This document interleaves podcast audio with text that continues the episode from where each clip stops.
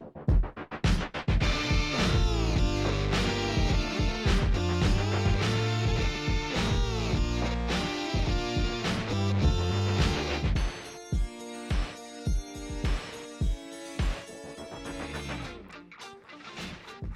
Les différentes formes d'art se croisent et se nourrissent les unes des autres. Quand la photographie n'existait pas, on peignait des portraits réalistes. Ensuite, la photographie s'est mise à faire des portraits et la peinture s'est trouvée une autre place. Le cinéma s'est d'abord nourri de théâtre avant de trouver très vite sa propre forme. Bref, inutile de séparer, de cloisonner la peinture, la littérature, le cinéma, la photographie.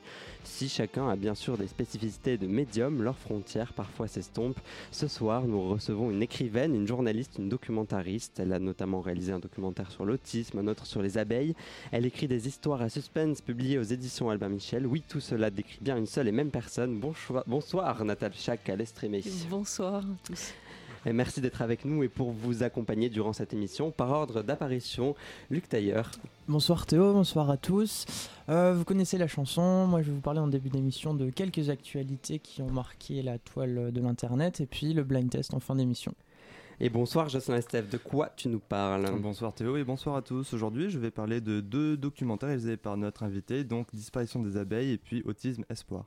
C'est parti pour une heure, bienvenue dans Grand Format.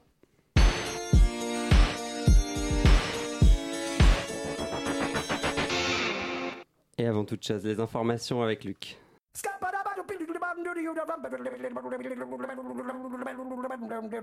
Alors le grand format Nauticus est encore une fois arrivé à bon port euh, avec dans ses filets des news plus ou moins fraîches pêchées au grand large. Euh, je vais donc évoquer trois actualités dénichées sur internet. Ce sera à vous de, de réagir si tant est que le sujet évoqué vous inspire. Euh, on commence avec euh, Tom Cruise. Vous en rêviez tous. Hollywood est en train de le réaliser. Une suite à Top Gun a été annoncée. Euh, évidemment, donc Tom Cruise est de la partie pour faire des loopings dans les nuages, mais malheureusement, le tournage risque d'être plus long que prévu. En effet, au cours d'une cascade, la star américaine aurait eu du mal à faire atterrir son avion à cause d'une faille dans son casque, l'empêchant de visualiser les feux d'atterrissage. Suite à cet incident, la marine aurait promis de rectifier le problème par une mise à jour, un problème existant quand même depuis 2012. Euh, du coup, l'anecdote a beau être cocasse, elle prouve d'une certaine manière que le cinéma, de façon volontaire ou non, a bel et bien une influence sur la vie et le monde qui nous entoure, même si en l'occurrence l'inspiration est vouée à des améliorations technologiques militaires. Euh, Natacha, est-ce que vous y croyez, vous, à l'impact de la fiction sur le réel quand vous écrivez? Est-ce que c'est même un moteur pour vous? Bah, je crois que souvent, même euh, la fiction dépasse la réalité. Euh, j'ai eu euh, plein, plein de cas comme ça où j'ai imaginé des choses et puis elles se sont réalisées après, notamment sur un de mes livres, Le voile des apparences, où j'ai imaginé un personnage de 18 ans qui était atteint d'autisme et qui captait sous forme médiumnique, une, personne qui, écrivait, comment dire, qui était décédée. Eh bien, il y a une personne qui m'a contacté, une mère, en me disant Mon fils est atteint d'autisme. Il euh, est en contact avec, médiumnique avec sa grand-mère. Ah oui, j'ai oublié de préciser que dans mon livre, il s'appelle Sam et que ce garçon s'appelait Sam. Donc ça, j'en suis parvenu.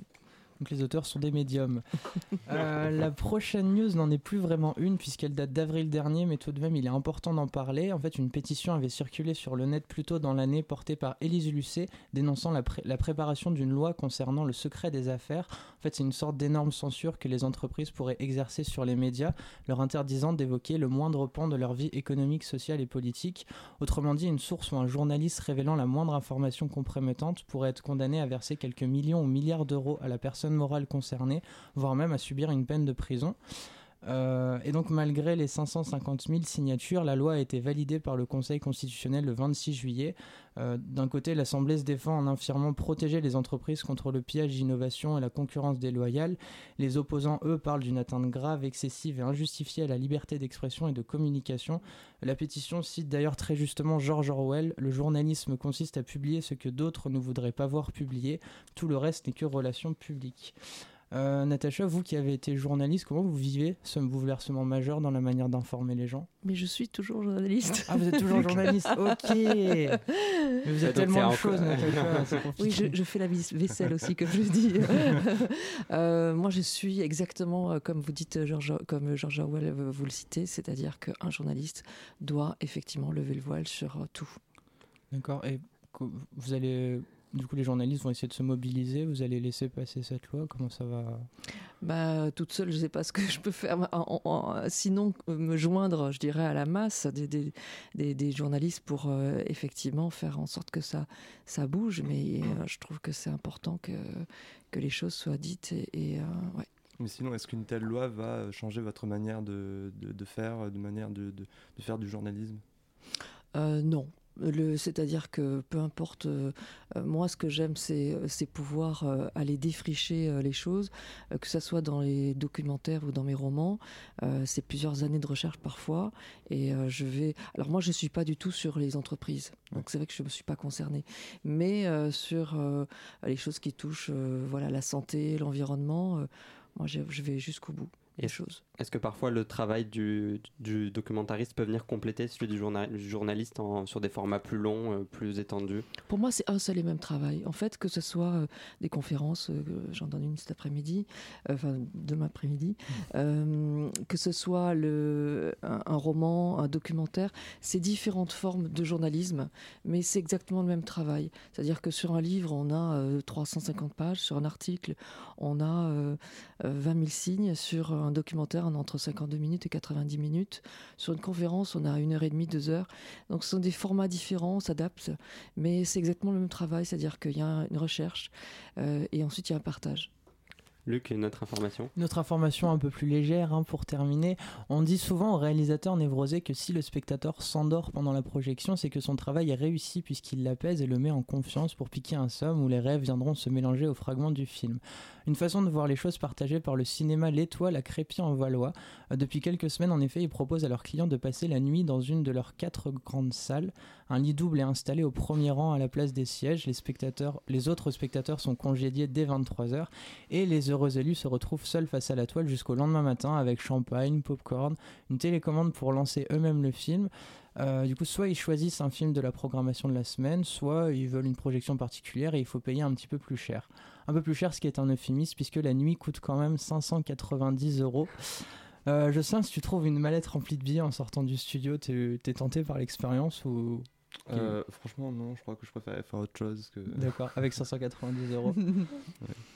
Non, mais euh, c'est c'est plutôt insolite, non? Ça, ça, ça Ouais, mais est-ce que ça, ça c'est quand même hyper cher Est-ce que ça. C'est quand même très On réserve le cinéma, du coup, euh, une autre pratique du cinéma, quelle est la cible On réserve une autre pratique du cinéma juste certaines, certaines personnes. Qu'est-ce que vous en pensez euh, Ouais, mais qui, qui, va pouvoir, enfin, qui va vouloir voilà, dépenser cette somme pour. Non, en fait, le seul problème, c'est le prix. Enfin, je ne comprends pas pourquoi c'est aussi cher, mais pour l'instant, ils disent qu'aucune réservation n'a été effectuée. Pour ah merde. ça sent un peu le vide. Ils ont voulu faire le buzz, ça marche et on en parle. Et on parle, on parle de cinéma. Et merci Luc pour toutes ces informations. Natacha Calestrémé, vous êtes donc journaliste, écrivaine et réalisatrice, on l'a dit tout à l'heure. Comment vous en êtes arrivée à faire tant de choses? Alors, euh, j'ai même été commerciale dans une autre vie. Euh, euh, c'est comme ça que je suis arrivée. En fait, moi, j'habitais à Bordeaux et j'avais pas, à l'époque, il n'y avait pas d'école de, de, réalisation. De, et, et, comme je n'avais pas le moyen d'aller à Paris, j'ai trouvé le seul moyen, c'était de faire un, un BTS, publicité et qui était le seul truc qui me rapportait, me rapprochait le plus des, médias. Et donc le côté commercial. Et j'ai commencé en vendant des espaces publicitaires euh, dans les médias, donc euh, pour François, pour VSD. Et la chance que j'ai eue, c'est que VSD a créé VSD Nature avec Nicolas Hulot. Et je me suis tout de suite rapprochée de lui. Et comme j'étais euh, environnementaliste, c'est-à-dire complètement autodidacte, mais complètement branché sur ces sujets-là, j'ai commencé à proposer des, des, sujets dans des rédactions de mensuels, de trimestriels, même de quotidiens. Euh, parce que j'avais des idées et des sujets euh, novateurs. J'étais la première à proposer, donc ça remonte à super longtemps, mais euh, à écrire un, article sur les plantes dépolluantes à partir d'une de, étude que j'avais vue sur la NASA qui utilisait les plantes pour dépolluer la station. et donc c'est comme ça en fait que j'ai mis le pied à l'étrier et que des rédacteurs chefs m'ont dit waouh tes sujets sont super, on va t'apprendre à écrire, donc tiens regarde tourne ta phrase comme comme ça. Donc j'ai vraiment commencé, on m'a fait confiance à, travers les, sujets que j'ai apportés. Donc en fait, je dirais à ceux qui nous écoutent, si vous avez des bonnes idées que vous savez pas faire, c'est pas grave on va, euh, ça, va être euh, ce que vous apportez, euh, ça va être un plus, et puis après, on va, on va vous aider. Moi, ça s'est passé comme ça, et j'ai, je me suis toujours très remise en question, et beaucoup documenté, beaucoup, beaucoup, beaucoup, beaucoup lu. et c'est comme ça qu'ensuite, j'ai proposé de faire des documentaires, les héros de la nature. Euh, et euh, qui ont été diffusés sur France 3 et, France 5. Et j'étais une des premières à, proposer ce truc. À chaque fois, en fait, c'est les idées qui me sauvaient. Euh, comment vous définiriez votre travail en tant que documentariste? Comment vous, vous en parleriez? Alors, euh, bah, j'en suis à 31 films documentaires euh, faits à ce jour. Donc, j'ai fait 10 ans d'animalier. J'ai filmé, euh, j'ai eu la chance de filmer les ornithorynques, les guépards, les baleines, les orang-outans, les hippopotames, les crocodiles. Donc, ça, c'était exceptionnel. J'ai beaucoup appris. J'ai appris aussi à développer mon intuition au contact de la vie sauvage. et puis, à un moment donné, France 3 et France 5, ça leur coûtait trop cher. J'étais une des dernières à faire sur ces formats-là du, du documentaire animalier ils se sont mis à acheter euh, des programmes de BBC, National Geographic et compagnie. Et donc je me suis dit, mais si je me remets pas en question, je vais plus avoir de boulot. Donc là, je me suis tournée vers le film scientifique et j'ai proposé de faire des enquêtes. Voilà, euh, bah, le, premier, ça a été euh, Disparition des abeilles, la, fin d'un mystère, qui est un film qui a, qui a eu un énorme succès, qui a, été diffusé au cinéma un peu partout, euh, qui était vendu un peu partout dans le monde. Et, euh, parce qu'en fait, euh, le fait que j'ai eu des intuitions, ça m'a permis, en lisant un article scientifique, d'imaginer, tout au coup, j'ai imaginé une hécatombe d'abeilles. Et je me suis dit, je vais écrire un livre futuriste sur la question. Et j'ai commencé à prendre contact avec des chercheurs allemands, suisses, américains, français, le CNRS, l'INRA. Et, et en fait, quand l'hécatombe est arrivée euh, neuf mois plus tard, bah, j'avais tous les contacts et j'ai pu proposer un film et j'étais la première à le faire une bonne anticipation. On, a une image de la télévision assez formatée, notamment au niveau de durée, etc.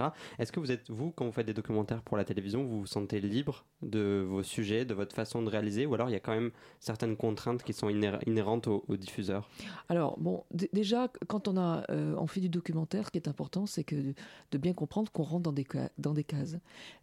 si vous imaginez que le film va passer sur TF1, le documentaire sur TF1, Arte ou France 5, bah, la première chose à faire, c'est de regarder leur programme. Si vous avez une idée de 26 minutes et qu'il n'y a pas de case 26 minutes, vous perdez votre temps. Si vous proposez un 140 minutes et qu'ils ont le plus large, c'est 90 minutes, vous perdez votre temps. Donc il faut regarder, c'est juste un marché, il faut regarder dans quelle case on rentre. S'ils ont des formats de 52, des formats de 10 fois 52, voilà. Donc ça, c'est une première contrainte, mais il faut jouer les règles du marché. Ensuite, euh, ce que j'explique d'ailleurs aux élèves souvent dans les techniques de vente, c'est à la recherche des besoins. Si euh, le, directeur des programmes ou la, responsable des programmes, elle cherche du film animalier ou du film d'aventure ou du film, quand je dis film, c'est documentaire, hein, on a compris, euh, ou du film sur le rapport homme-animal, eh bien, si vous avez un film qui est sur rapport homme-animal et qu'elle dit, ben moi sur rapport homme-animal, j'ai un euh, j'ai une case. Par contre, sur le, tout ce qui touche à l'environnement, j'ai 15 cases à l'année. Bah, il est évident que vous avez plus intérêt à présenter votre film euh, en disant euh, c'est un film sur l'environnement plutôt que de dire sur le rapport animal parce que vous n'avez plus qu'une chance sur le reste de l'année. Alors que voilà, il faut se donner toutes les chances. Et donc, quand moi, ce que j'explique vraiment aux étudiants dans les cours que je donne, c'est avant de parler de votre projet, partez à la recherche des besoins. Qu'est-ce qui marche en ce moment? Qu'est-ce que vous recherchez comme programme? Et une fois que on connaît, ce que, ben moi j'ai voilà, je recherche plutôt quelque chose sur basé sur le rapport homme-animal ou bien sûr la défense de l'environnement. Votre projet, vous l'avez déjà imprimé, etc. Ça va pas changer. Euh, on n'est pas Harry Potter, on va pas changer avec un coup de baguette magique.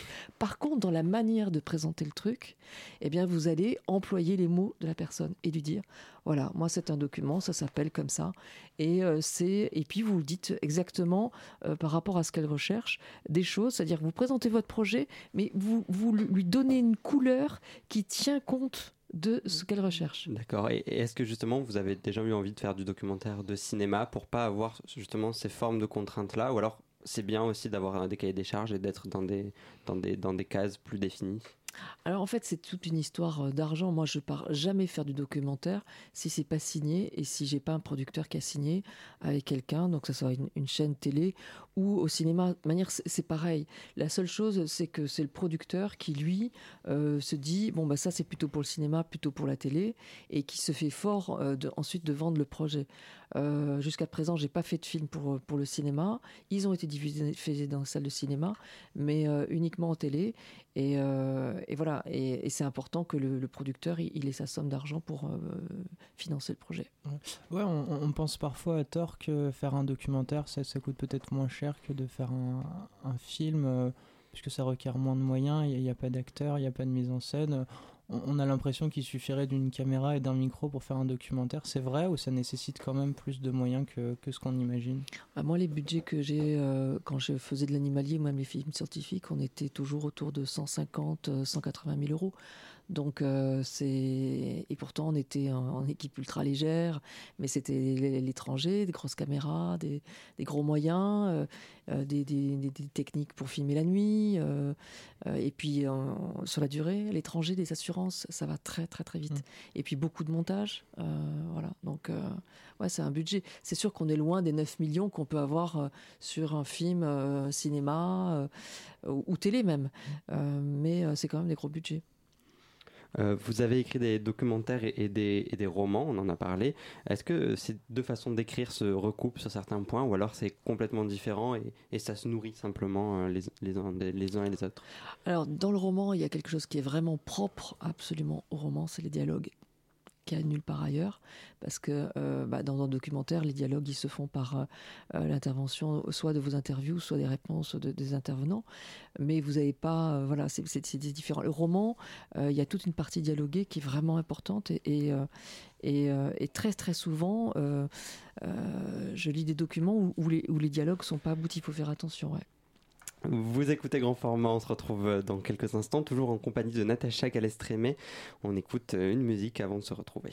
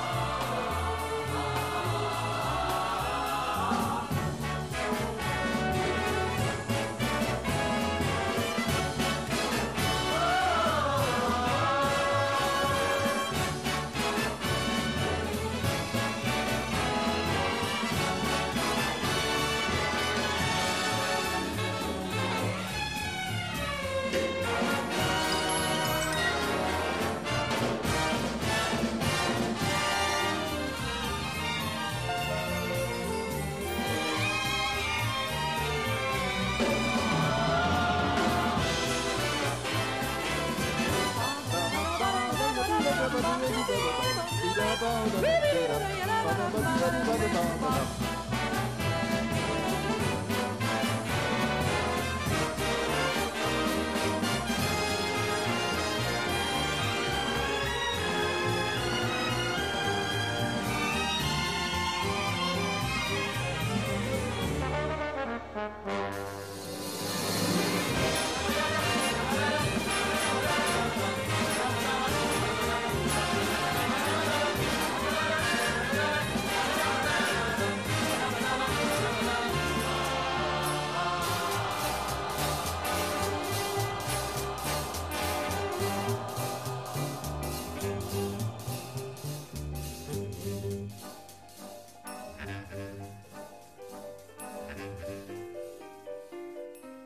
L'arrivée des camionneurs de Michel Legrand, musique originale du film Les Demoiselles de Rochefort de Jacques Demy.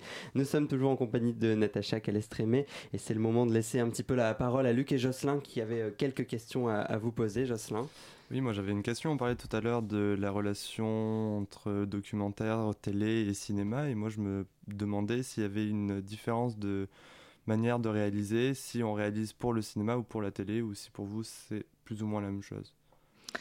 Euh, c'est-à-dire un documentaire pour le cinéma et un documentaire pour télé la télévision Oui, si, ça change la manière de réaliser euh, du côté du créateur, du réalisateur. Non. Euh, après, ce sont les moyens qui sont différents parce qu'en cinéma, c'est pas c'est pas du tout comment dire les mêmes trames que pour la télévision et il faut l'anticiper.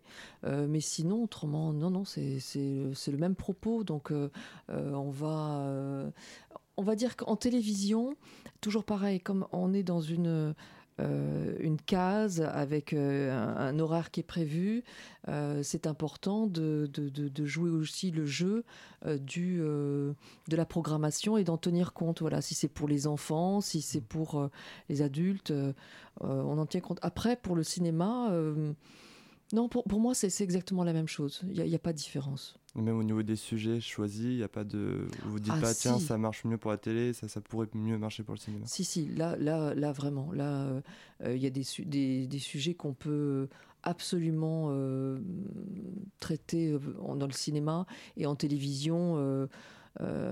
c'est moins évident. La télévision est, est pour moi plus formatée. Euh, c'est-à-dire qu'il y, y, a des sujets sur lesquels, euh, voilà, sur la religion par exemple, c'est ah compliqué. Voilà. Vous, vous, avez euh, écrit euh, des documentaires, on a parlé sur les abeilles et un, un, livre qui traite aussi de ce sujet. Pourquoi vous avez ce sujet qui se, qui se recoupe finalement dans le documentaire et dans le roman? Comment vous avez fait des passerelles euh, Alors, sur, bah, ça? ce que, ce que je disais tout à l'heure, c'est-à-dire qu'au départ, j'avais un article qui m'a interpellé. J'ai voulu, je me suis dit, je vais écrire un, livre futuriste. Et puis, quand l'hécatombe arrive réellement, je me suis dit, waouh, bon, c'est donc le livre futuriste, on le met à la poubelle. J'ai fait le, le, le documentaire. Euh, ça a changé beaucoup de choses dans ma vie parce que le, documentaire a eu un tel succès qu'à partir de ce moment-là, euh, les producteurs sont venus me voir pour me proposer euh, de, réaliser des films. on m'a proposé de, faire deux films sur le réchauffement climatique. après, j'ai fait toute une série, Les Enquêtes extraordinaires sur M6, dont une, six qui, ont, qui sont passés en prime time. la vision en fait des professionnels a changé vis-à-vis de moi. Euh, donc ça a été beaucoup plus simple. Et c'est vrai que alors que je m'apprêtais à faire un livre, on est tout d'un coup venu me chercher pour faire des, films et, je n'ai pas arrêté. J'ai fait euh, six, dans 5,90 minutes en un an et demi et 6, 60 minutes en un an. Donc c'était un boulot de dingue, vraiment c'était la folie. Et c'est une fois que ça a été terminé que j'ai pu me remettre à l'écriture. Et l'écriture, comme on est vraiment, alors pour le coup, mais ultra libre, euh, pour moi, c'était super important. Je me suis dit, en fait, dans, dans, le documentaire, les gens qui regardent quelque part en télévision, je me suis dit, ils sont un peu déjà convaincus. Les gens qui achètent un journal, un magazine, pareil. Et un roman, euh, moi en plus c'est du polar, c'est du thriller. Euh, je me suis dit, bah, je vais, euh, les gens vont penser croire, enfin lire un thriller, puis je vais leur faire passer des messages qui me sont chers. Et bah, certains les verront, d'autres les verront pas, mais au moins je, je me donne la possibilité de pouvoir partager les choses qui me touchent auprès du plus grand nombre. Et c'est pour ça que j'ai choisi ce mode-là. mais je l'ai déguisé sous la forme d'un voilà, d'un thriller. D'accord. Euh, une petite question. Euh, je me demande pourquoi vous séparez la fiction qu'on retrouve dans vos romans et le documentaire qu'on retrouve dans vos films. Est-ce que ça vous a jamais tenté de faire un film de fiction? Si, complètement. Si, si, si, si. Mais d'ailleurs, euh, voilà, il y a eu plusieurs projets d'adaptation. Euh, pour l'instant, il y a, voilà, il y a eu, y a eu des, des, choses qui se sont faites. On a bien avancé, et puis ça s'est arrêté pour diverses euh, raisons. là, j'en suis à, un moment où une productrice m'a proposé de réaliser une série télé. tout à fait nouvelle, qui repose pas sur mes romans. Et une fois qu'on aura réalisé cette série, euh, je pense que l'adaptation de mes romans euh, coulera de source. Parce que comme c'est un héros récurrent, il y a vraiment matière à faire une série télé aussi. Et comment vous appréhendez l'adaptation d'un roman au cinéma? Est-ce que quand vous l'écriviez, vous aviez déjà les images en tête? Vous vous disiez déjà ça pourrait faire un film? Ou c'est un tout nouveau travail qui mériterait euh... ouais, ça c'est une bonne question. C'est vrai que euh, je les ai écrits vraiment en imaginant euh, les films euh, et très souvent on me dit c'est ultra visuel. On mmh. voit, on voit les films. Quand est-ce que les films arrivent? J'ai énormément de de gens sur Facebook ou Insta qui me, qui me proposent, de, qui me disent mais on, on les voit ces films quand est-ce qu'ils arrivent? Donc ils vont arriver un de ces quatre. Bientôt, hein, vous l'avez entendu sur euh, grand format. En premier. Jocelyn? Oui, moi je me demandais comment vous viennent vos sujets. Vous parliez tout à l'heure que quelquefois des producteurs vous proposiez des thèmes. Est-ce que, est -ce que des fois vous êtes où j'imagine vous faites force de propositions, mais comment vous viennent ces sujets? Est-ce que c'est des sujets d'actualité ou plus des sujets qui vous tiennent à cœur? Alors, ça aussi, c'est une bonne question. Euh, moi, je suis quelqu'un de très, très intuitif, et je pense qu'en général, les gens qui font de la création sont très intuitifs. Et je recommande à tout le monde d'écouter euh, votre petite voix intérieure.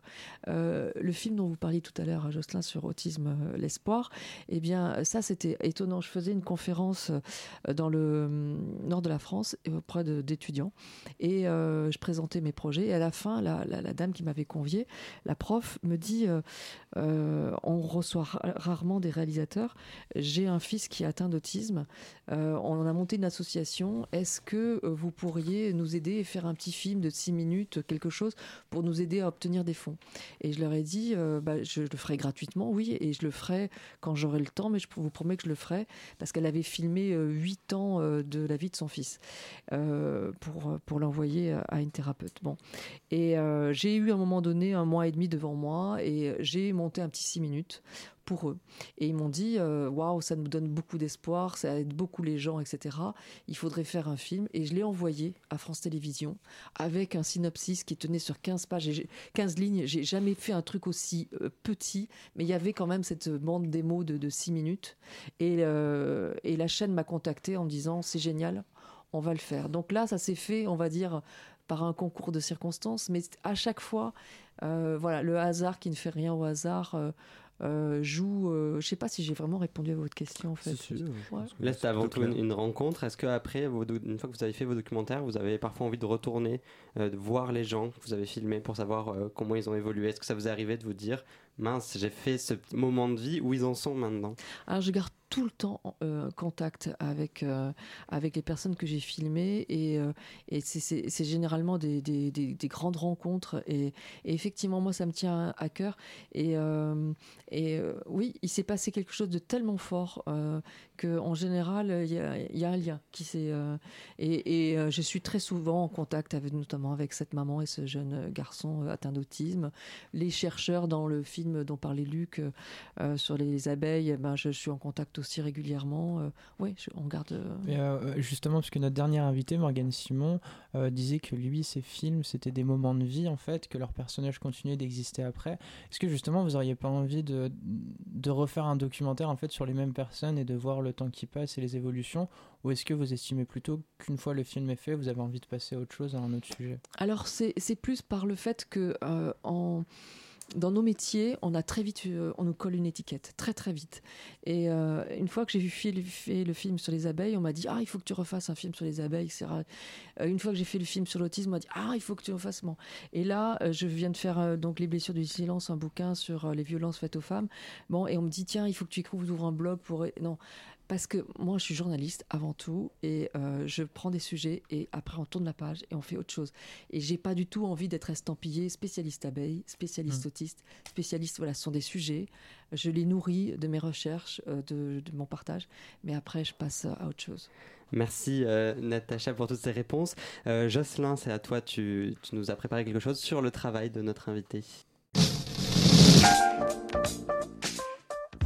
Alors c'est la première fois que nous recevons une documentariste ici à grand format et pour l'occasion je vais un peu revoir ma formule. Au lieu de, vous parler d'une séquence, nous parlerons de deux documentaires réalisés par notre invité. Alors tout d'abord parlons du film Disparition des abeilles, la fin du mystère. Pour ce film, le réalisé en 2011, vous êtes parti aux quatre coins du globe afin de découvrir un mystère un mystère qui alarme tant de biologistes. Pourquoi ces pollinisateurs si importants à la biodiversité disparaissent de manière si alarmante? Vous faites alors le constat quelque peu amer du peu de conscience qu'ont les différents protagonistes des agriculteurs aux industriels. Ce constat, vous le faites à travers une longue démonstration en plusieurs parties, une démonstration bien instructive mais surtout très riche. Je me pose alors la question, pour vous, un travail de documentariste, avant tout un travail d'investigation, d'enquête de terrain? Ah oui, c'est assez essentiel. Et alors, ce qui est amusant, c'est qu'au moment où j'écris le synop de ce documentaire et que je le propose à la chaîne, eh bien, euh, j'ai pas la conclusion que je vais avoir dans le film que je vais découvrir en fait sur le terrain. Et c'est au fur et à mesure. Par exemple, à un moment donné, il y a Jean-Charles Boquet qui est le type qui représente en fait euh, euh, tous les comment dire ceux qui vendent des pesticides, qui créent les pesticides. J'étais persuadée qu'on l'aurait jamais. Il nous dirait non. Et je viens de présenter le film à France 3 euh, il est fini et Jean-Charles Boquet nous dit euh, c'est ok pour l'interview. Je dis bon, on va et donc au dernier moment, on a parce qu'il nous a dit un truc tellement énorme qu'on n'imaginait pas euh, où il se tire une balle dans la jambe. Enfin, il s'est même pas rendu compte de, l'erreur qu'il faisait, que c'était impératif de le mettre à l'intérieur du film. Donc donc effectivement, et ça nous a ouvert les yeux sur pas mal de choses et et, c'est comme ça que qu'effectivement les, les enquêtes sont prépondérantes. Luc, tu avais une question? Euh, Oui, je, tu m'en veux pas que j'interrompe ta chronique? Non, vas-y. Du coup, euh, ouais, euh, moi je reviens juste au processus d'écriture d'un documentaire. justement, là vous dites que vous aviez pas la fin. Comment on fait pour écrire un documentaire en fait? Est-ce que vous anticipez ce qui peut se passer sur le tournage, quitte à vous tromper? Ou est-ce que vous laissez des zones d'ombre justement pour laisser place à une spontanéité D'expérience, il y a à peu près, en tout cas la manière dont je travaille, parce que moi j'écris vraiment un synopsis extrêmement précis. Euh, j'ai besoin d'imaginer le film avant même de le tourner. Et euh, d'ailleurs, j'ai presque une convention en moi. À partir du moment où je vois le film en entier, je sais qu'il va se faire. Je sais. Bon, et euh, c'est bizarre, mais c'est comme ça. Bon, et, et, donc il y a d'expérience 40% à peu près de ce que j'ai prévu qui ne se passera jamais. Et donc c'est les, les, imprévus, donc parfois du pire, parfois du, du, du, mieux. Euh, c'est pour ça que généralement, les gens que je, euh, je prends avec moi en équipe, euh, je leur demande d'avoir beaucoup de sens de l'humour, parce qu'il n'y a que ça qui sauve. Il y a, moi, dans l'animalier, on a, on a failli mourir plein de fois, à Bornéo, en Afghanistan, un peu partout, et, et, avec des situations rocambolesques, des choses... voilà. Et s'il n'y a pas le sens de l'humour pour... voilà, face à un hippopotame qui, qui, qui, voilà, qui nous met en difficulté, et eh ben euh, c'est euh, voilà, il y a que ça qui sauve. Donc c'est dans mes critères de choix quand je sélectionne une équipe, euh, je les pousse à bout dans les retranchements pour voir comment ils réagissent. Et ce, sont ceux qui s'énervent pas et qui prennent ça avec humour qui rejoignent l'équipe, clairement. On sait comment travailler avec vous maintenant. Jocelyn, tu continues sur le travail de notre invité. Oui, revenons sur Disparition des abeilles. Et justement, tout à l'heure, vous parliez de la, de, la fin du film que vous n'anticipez pas spécialement. Bah justement, moi j'ai trouvé cette fin euh, très, très belle, car à travers cette, euh, une voix off, vous, vous terminez sur une sentence. Ayons l'humilité d'entendre le message que nous envoient ces millions de colonies d'abeilles qui s'effondrent et la sagesse de leur porter secours un appel à l'éveil des consciences, mais également un message porteur d'espoir. Il est encore temps de sauver ces putineuses. D'où ma question est-ce important pour vous de toujours terminer sur note positive, sur note d'espoir, un film qui. Oui, vous avez tout compris. C'est-à-dire que même quand je parle de sujets difficiles comme autisme, l'espoir, eh bien, il y a effectivement l'espoir. Et dans mes bouquins, euh, voilà, même si c'est du polar, du, thriller, etc., et c'est toujours tourné vers quelque chose d'optimiste, de positif, parce que moi, c'est ma nature. Et je peux, même s'il y a des morts, etc., mais moi, je ne peux pas. Euh, voilà, il faut, il faut que les gens finissent en disant Waouh, c'est possible. Et souvent, l'environnement, c'est culpabilisant. On se dit Mais on peut rien faire, etc. Et ça, je ne supporte pas. Voilà, ça, il faut donner envie aux jeunes et à, nous tous de se dire Purée, on peut faire quelque chose, au secours. Non, les trucs trop noirs, ça, ça décourage plus qu'autre chose. Et j'ai une dernière question juste pour ce film, et après on, passe à Autisme Espoir. Euh, vous disiez tout à l'heure être encore en contact avec euh, les personnes interviewées. Est-ce que vous, est-ce que vous, vous savez comment en est la situation aujourd'hui pour les abeilles Si depuis 2011, bah, euh, ça évolue, la situation a évolué, peut-être dans le positif? Alors, sur le plan des pesticides, il y a des, certaines lois qui sont passées qui ont fait avancer les choses. Je dirais que le plus grand bénéfice, c'est justement l'ouverture d'esprit du grand public. À partir du moment où les gens vont cesser de euh, acheter par exemple du, du Roundup ou des produits pour tuer les fourmis, euh, on n'a pas de de besoin de rendement chez soi. si on, arrête d'acheter ces produits-là, eh bien forcément dans les rayons, ils vont cesser d'être représentés. On a un vrai pouvoir si on arrête de nous, parce que les agriculteurs, eux, ils ont, ils ont des objectifs de rendement. Nous, on n'a pas besoin, et si euh, nos rosiers se font un peu bouffer, tout ça, c'est pas très grave. Euh, donc, à partir du moment où on arrête d'acheter les produits, eh bien, ils sont plus mis en vente, et là, eh ben c'est un, ouais, un vrai, vrai pouvoir. Et ça, je pense qu'il y a une prise de conscience, pour répondre à votre question, qui, euh, qui est davantage aujourd'hui que, qu'en 2011. Bon, c'est déjà ça. Euh, parlons du coup de Autisme Espoir. Donc c'est à travers l'histoire du petit Émeric que vous racontez le quotidien des enfants autistes, mais aussi de leur entourage, des familles, des amis et du corps enseignant et des pédiatres. Sans dénoncer, sans être à charge, vous démontrez les difficultés rencontrées par les parents. Tout d'abord afin de trouver le juste diagnostic à leur enfant, ensuite de les faire comprendre aux autres pour enfin réussir à vivre avec. Les témoignages sont ici touchants de vérité et d'authenticité, les parents luttant constamment en faveur du bonheur et du développement de l'enfant tout en rencontrant différents obstacles notamment au niveau des pédiatres. Un tel documentaire me fait alors me questionner sur votre rapport aux autres, à toutes ces personnes interrogées. Comment faire en sorte que ces personnes se sentent suffisamment en confiance? Comment recueillir ces témoignages? Et je pose notamment cette question car dans ce film, l'affaire est particulièrement compliquée. Vous avez dû filmer avec des enfants, parfois incapable de s'exprimer. L'approche est-elle donc plus compliquée ou au contraire peut-être plus invitante ou plus naturelle? Alors ça, c'est, euh, c'est vraiment effectivement sous cet aspect-là, c'est, euh, hyper important cette, question parce que ça a été euh, terrible. Les personnes avec autisme, ils ont tellement de mal à concevoir notre présence, c'est comme une agression dès que ça change leur quotidien, que je ne pouvais pas venir avec une équipe. Donc j'ai tout fait. Le cadre, la réalisation, le son, euh, avec des moments où il me prenait complètement à court. Donc il y a des fois, ça m'est arrivé de, de, filmer un truc où j'avais pas de son. Euh, au tout dernier moment, ah, tout d'un coup, pof. Donc ça a été mais, mais terrible et en même temps un vrai apprentissage pour moi euh, de, de, comment dire, de, de, me mettre à leur disposition, de, de, de oui, de, de, de disparaître. Alors c'est vrai qu'avec les animaux, j'avais appris à disparaître, dans la nature à devenir une branche parmi les branches, une feuille parmi les feuilles, et euh, de faire en sorte que euh, les, animaux nous oublient. D'ailleurs, très souvent, quand on regarde l'animalier, on voit des culs d'animaux partir parce que généralement, euh, les documentaristes leur font peur parce qu'ils arrivent avec leur toute puissance, etc.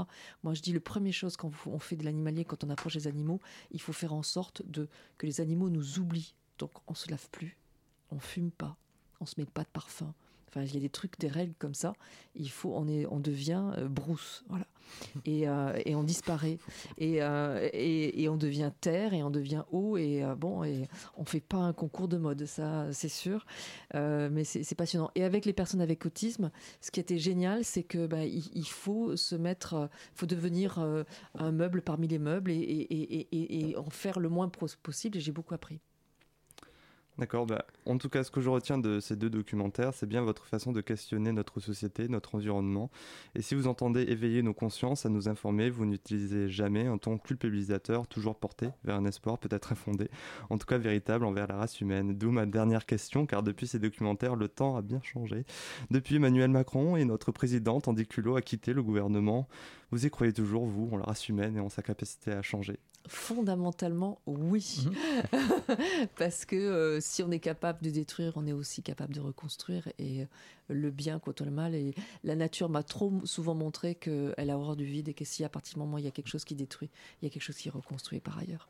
Il y a donc un, vrai message d'espoir. Merci Jocelyn pour ta chronique. On se retrouve dans quelques instants après euh, la bande originale, une partie de la bande originale du film Le Samouraï, composée par François Droubet et remixée par Nicolas Herrera.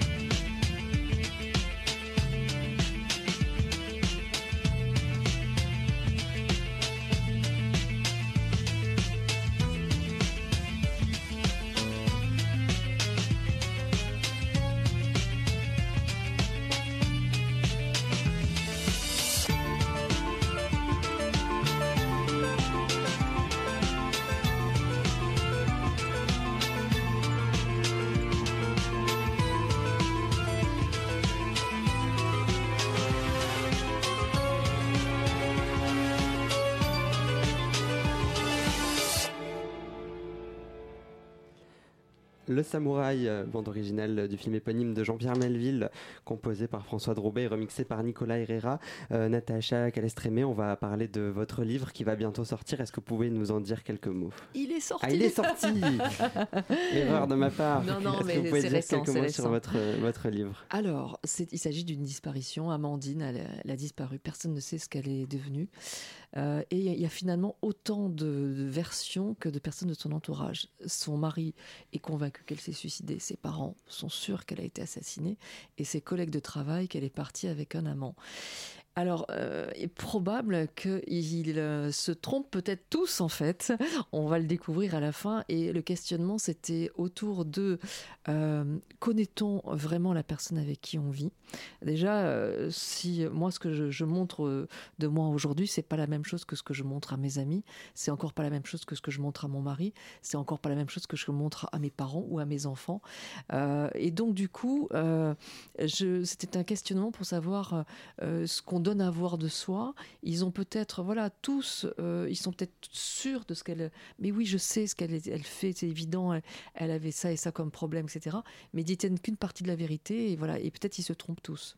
Luc Et du coup, c'est c'est ces thèmes-là qu'on qu'on retrouve dans votre livre. Pourquoi passer par le genre du polar pour les exprimer? Pourquoi particulièrement ce style, enfin, ce genre-là? Bon, alors ça, c'est vrai que c'est c'est une question euh, qui est importante. euh, Alors, euh, le polar, j'en ai lu énormément, énormément, et je continue à en lire. C'est un genre que j'adore.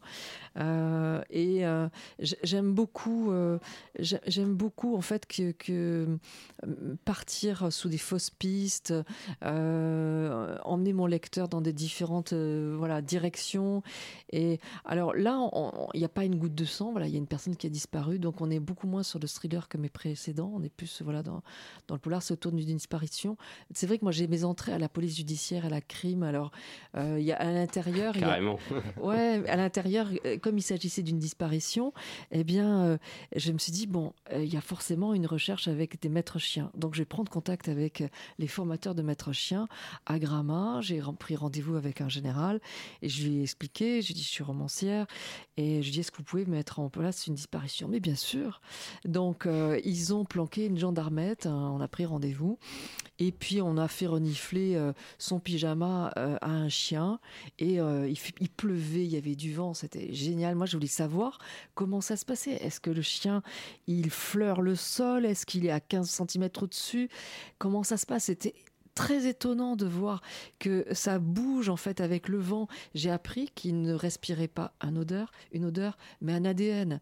Et tout ça, moi, je, voilà, tout ça est, est- est- est- est écrit dans dans le bouquin. J'avais besoin, moi, j'aime bien, voilà, toujours mon côté journalistique, m'étayer sur des choses concrètes. Et alors, à un moment donné, euh, j'avais besoin d'un retournement de situation pour euh, innocenter quelqu'un. Et j'étais complètement en panne sèche. Je me suis dit, mais comment je peux faire? Et alors, j'étais à un, un salon à Gujan-Mestras et je, je fais pote à- avec la PTS, qui est la police technique scientifique, qui faisait une petite animation. Et je leur ai dit, mais vous pouvez pas m'aider à trouver un retournement de situation et tout. Il me dit, mais si, on a, euh, on a résolu une affaire par un procédé qui est absolument unique et très très peu utilisé en crime. Et il m'explique de quoi il s'agit, mais je dis waouh, génial. Et donc je dis pas de quoi il s'agit, au Ah. cas où il y en aurait certains qui voudraient lire le livre, hein. Mais du coup, ça me crée un retournement de situation bluffant. Euh, du coup, ça veut dire qu'il y a un côté très documentariste Ah dans ouais. vos romans, quelque chose qui est très réaliste. Ouais, C'est important pour vous d'être ancré dans la réalité. Voilà, complètement. Et c'est vrai qu'à travers ce thème de la disparition, le vrai sujet que j'ai étudié pendant deux ans et demi, c'est autour de la manipulation, du harcèlement, comment on peut s'en sortir, ces espèces de, de d'emprise, de prise d'énergie, de prise de, voilà de pouvoir sur la personne. Euh, j'ai perdu quelqu'un moi de très proche euh, de, de, de, ça voilà. Et ça a été un drame pour moi parce que j'ai pas compris que je pouvais comment l'aider. Et ce livre là je l'ai écrit comme ça voilà. C'est ce que vous on disait tout à l'heure ce côté un petit peu sauveur qui doit être à l'intérieur de moi je crois.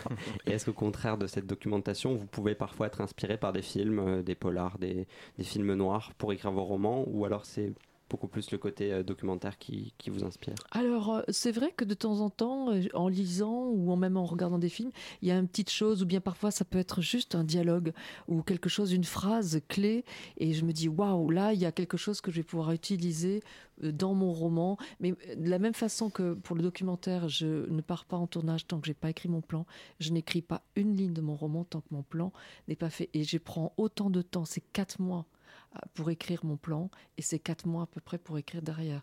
Donc moi, tout est vraiment... Et c'est pour ça d'ailleurs que quand je commence à écrire, je peux commencer par le, chapitre 15 parce que tout est noté, fausse piste, machin, entrée de machin, etc. Puis passer au chapitre 1, ça n'a pas d'importance.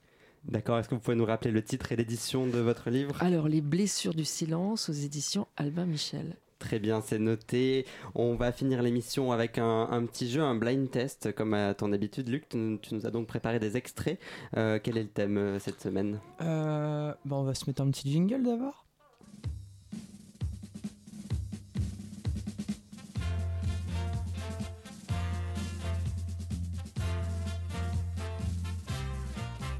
Inconsciemment, je voulais pas l'écouter ce jingle. Euh, Pourtant, il est très bien.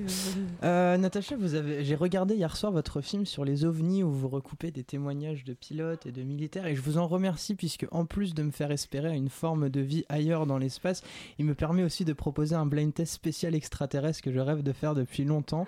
Euh, j'ai donc choisi quatre extraits de films, à vous de les deviner oh et aujourd'hui j'offre un cappuccino au vainqueur. Ah, dernière mission c'était une bière, cappuccino. On y va pour l'extrait numéro 1.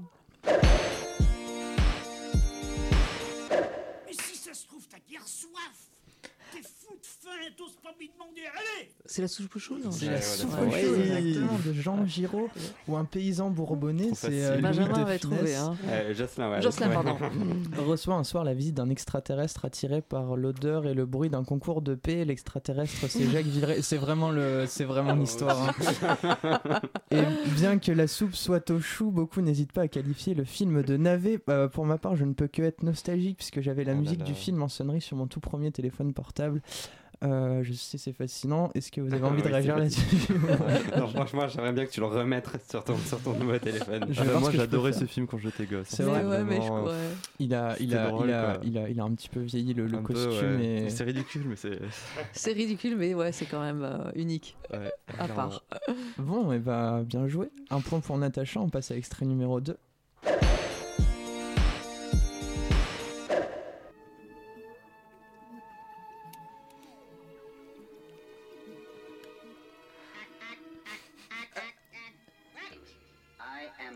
Ah oui, euh, Mars Attack. Mars Attack ah. de Tim Burton. Je l'avais trouvé. Euh, on n'ira pas jusqu'au bout. mais les Martiens débarquent sur Terre en paix dans un premier temps, puis se mettent à désinguer tout le monde, interprétant un jet de Colombe pour une déclaration de guerre. Euh, moi, j'ai des, souvenirs, j'ai des souvenirs très précis de ce film et ça m'avait un peu traumatisé quand j'étais petit. Je raconte ma vie dans ce blind test. Non, mais c'est bien, on est très, très heureux de savoir. Je me souviens notamment d'un doigt coupé qui coule dans un aquarium avec du sang. Ah, je me rappelle pas. ah, je me rappelle que de ça, ça m'avait, traumatisé. et bah, deux points pour Natacha, les garçons, réveillez-vous ah ouais, non, un mais petit nous, peu. On est à la ramasse. Là. Extrait non, numéro en fait, Ils sont charmants en fait. Oui, peut-être qu'ils sont galants.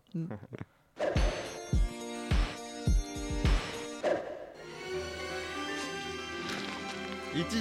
Ah oui, mais oui, mais oui, Ouais, ça a été rapide. Hein. E.T. de Steven Spielberg, donc un petit extraterrestre s'écrase sur Terre, va rencontrer un petit garçon qui va l'aider à rentrer chez lui, et là, du coup, ils font du vélo dans le ciel. Euh, que dire sur E.T. qui n'aurait pas déjà été dit, si ce n'est, mais j'en avais déjà parlé, que Steven Spielberg aurait eu l'idée sur le tournage d'un autre de ses films, parlant déjà d'un premier contact entre les humains et une forme de vie lointaine dans Rencontre du troisième type. Mm. Natacha, c'est E.T. qui vous a donné envie de faire un, film sur les ovnis? Non, mais par contre, j'ai entendu parler d'un truc, je ne sais pas si c'est vrai ou pas, mais que Steven Spielberg euh, aurait euh, euh, connaîtrait dans sa famille des, des gens qui sont abductés, c'est-à-dire enlevés par les extraterrestres, c'est pour ça qu'il s'intéresserait à ça. Ah mais vraiment, j'ai une source qui est assez fiable, qui m'a dit un truc ah, assez improbable, mais qui c'est pour ça qu'il serait intéressé, il s'intéresserait à ça, vraiment. Encore une fois, vous l'avez entendu dans, dans Grand Format. Il y a des exclus aujourd'hui. On passe au dernier extrait.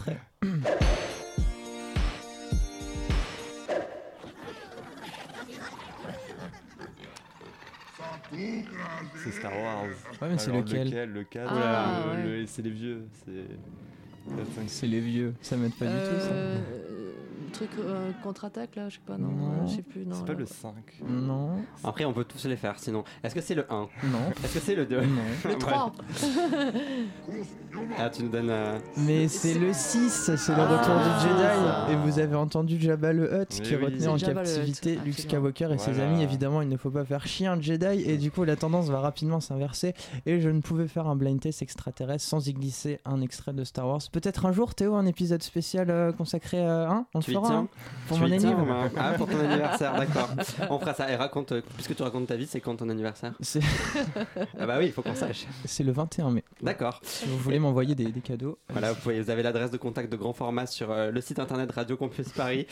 vous pouvez envoyer des bisous à Luc euh, le jour de son anniversaire. Merci à tous, merci à Luc, merci à Jocelyn, merci à Benjamin à la réalisation. Et un grand merci à Natacha Calestrémé, merci d'être venu Merci avec nous dans, grand format. Euh, nous, on se retrouve dans 15 jours à sur Radio Campus Paris. Merci.